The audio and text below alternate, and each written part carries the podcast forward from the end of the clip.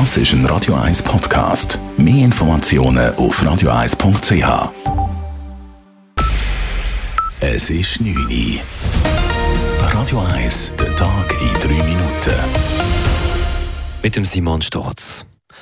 Der Musikhug verlässt nach 150 Jahren seinen Traditionsstandort am Limatge. Grund sind die steigenden Mietpreise, sagt Marketingleiter Christian Natale. Für ein Schweizer KMU sei es enorm schwierig geworden, bezüglich Mietpreisen in der Innenstadt mit den internationalen Konzernen mitzuhalten, sagt Natale. Wir haben probiert, äh, eine Lösung zu finden für die Verlängerung, aber leider haben wir keine, keine gute Lösung gefunden.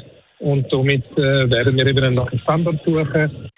Der Umzug an einen anderen Standort soll nächstes Jahr passieren. Wo das Traditionsgeschäft seine Türen wieder eröffnet, ist noch unklar. Stellen sollen keine abgebaut werden.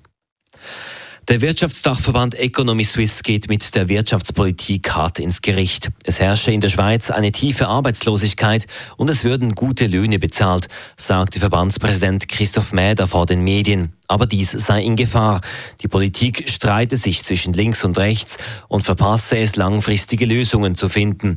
Das betreffe auch den Bundesrat. Diese Haltung sei schlecht für die Wirtschaft und fördere einen Stillstand, so Mäder. Die Universität Zürich ist Opfer eines ernsten Cyberangriffes geworden.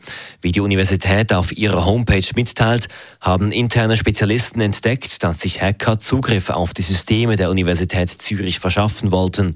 Die Universität habe umgehend Maßnahmen eingeleitet, versichert Sprecher Kurt Bodenmüller. Man hat die paar Accounts, die kompromittiert sind und Systeme man kann isolieren und generell werden jetzt für Zugriff erschwert. Die Uni Zürich hat aber äh, keine Kenntnis, dass äh, irgendwelche Daten verschlüsselt worden sind oder abgegriffen worden sind.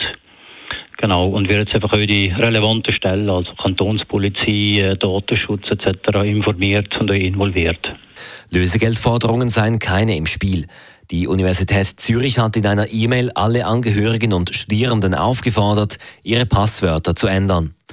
Die UZH glaubt, dass der Angriff Teil einer Serie von Cyberangriffen gegen Bildungsinstitutionen ist, die in den letzten Tagen für Schlagzeilen gesorgt haben. Die Mikro hat Mario Irminger zum neuen Konzernchef ernannt. Der bisherige Denner-Chef wird Nachfolger von Fabrice Zumbrunnen, wie die Mikro heute bekannt gab.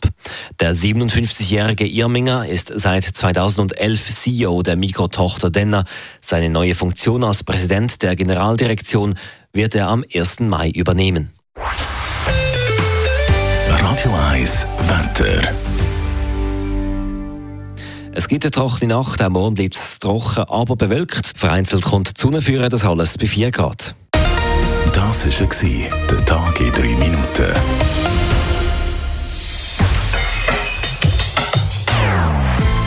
Nonstop. Das ist ein Radio 1 Podcast. Mehr Informationen auf radio1.ch.